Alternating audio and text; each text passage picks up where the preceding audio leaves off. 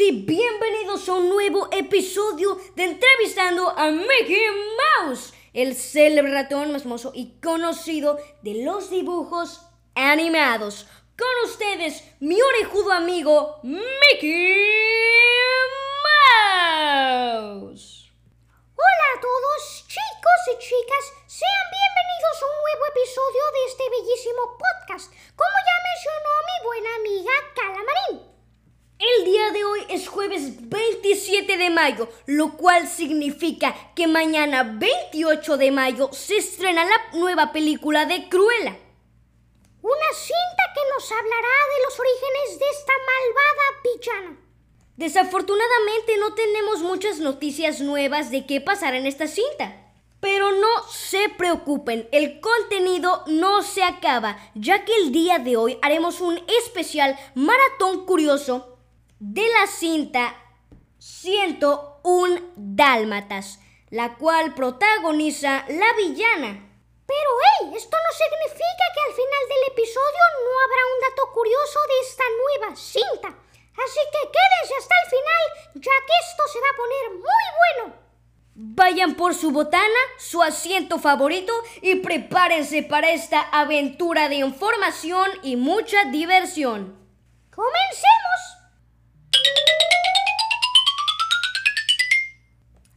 Sí, comencemos con este episodio, datos que no te puedes perder de 101 Dálmatas.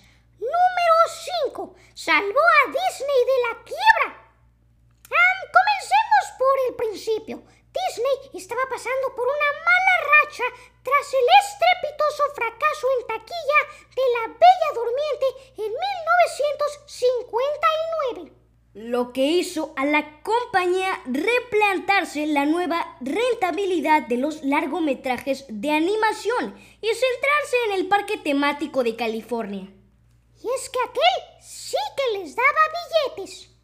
Como último recurso decidieron producir 101 dálmatas, la cual les supuso un coste de producción muy elevado, pero que mereció la pena ya que afortunadamente salvó a Disney de la quiebra. Oye, buena coordinación, Mickey. Sí.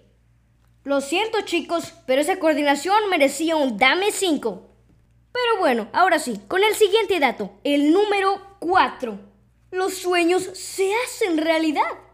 Es cierto, y es que la adaptación cinematográfica de 101 Dálmatas no solo salvó a Disney de la quiebra, sino que también hizo realidad el sueño de su creadora, Dodie Smith. Y es que Smith, cuando publicó su novela en 1956, quería que Disney la convirtiera en una película. Bueno, la verdad es que apenas tuvo que esperar cinco años aunque lo que sí es cierto se produjo un pequeño descuento entre Dodie Smith y Walt Disney. Debido a la protagonista canina de la historia. Me pregunto cómo se sintió Dodie al descubrir que su sueño se hizo realidad. Debió haber sido una combinación de emociones. Y ahora sí, vamos con el siguiente dato, el número 3 dando vida a 101 dálmatas. El equipo de producción tardó tres años y medio en llevar la película a la gran pantalla. Más de 300 artistas trabajaron en este largometraje. Y para que se hagan una idea del trabajo que hay detrás de una película de animación, se estima que de haber sido dibujada por un único artista habrían sido necesarios 186 años para hacer todos los dibujos de este filme. Además, como dato curioso, cada una de las diferentes secuencias que componen el metraje fueron dirigidas por un artista distinto. Algo que era muy habitual en Disney se usaron 1.218.250 lápices para crear las ilustraciones de 101 dálmatas y 3.637 litros de pintura para crear las transparencias y los fondos, suficiente como para cubrir hasta 15 campos de fútbol.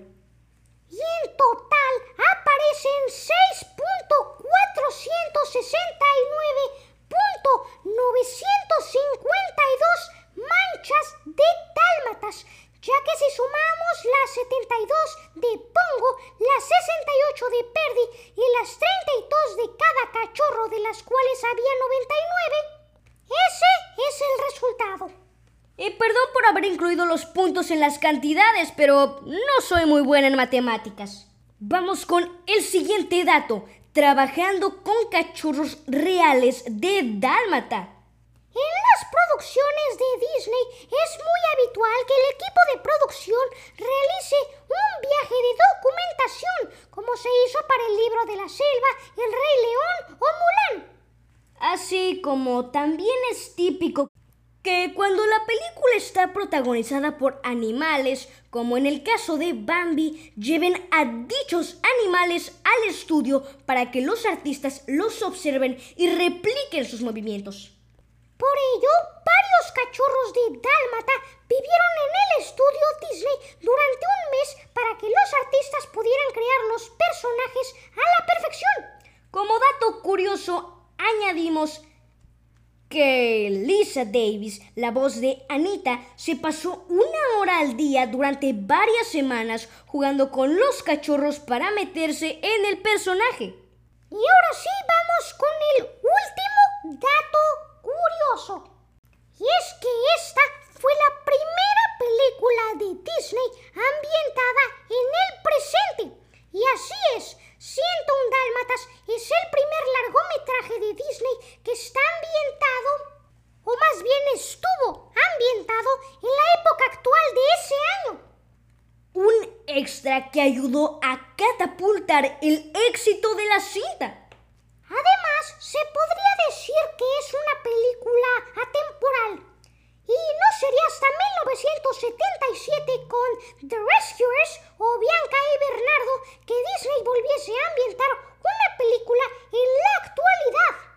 De hecho, tenemos un episodio sobre censuras de Disney.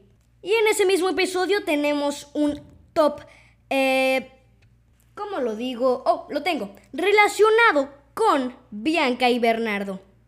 Así que terminando este episodio les recomendamos que vayan a escucharlo. Y ahora sí, terminamos el top, el cual fue muy informativo y divertido para nosotros. Pero, ¿saben qué hora es? Sí, es hora de tomar el dato curioso de la nueva cinta de Cruella y entregárselos a ustedes, público. Que más que un dato curioso es información, y es que en la cinta de Cruella veremos a tres estelas en toda la película. Una estela o Cruella de niña, una Cruella adolescente y al final una Cruella protagonizada por la actriz profesional hollywoodense Emma Stone. Y hasta aquí el episodio de hoy, Los dejamos con la canción de la nueva película de Cruella para que la disfruten y busquen el soundtrack en Spotify. Esto no es colaboración pagada y nos vemos en el próximo episodio.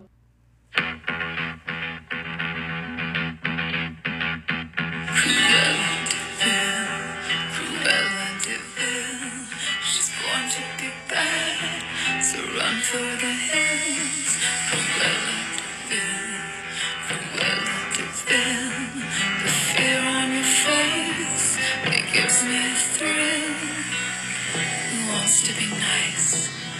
Who wants to be tame? All you good guys, they all seem the same.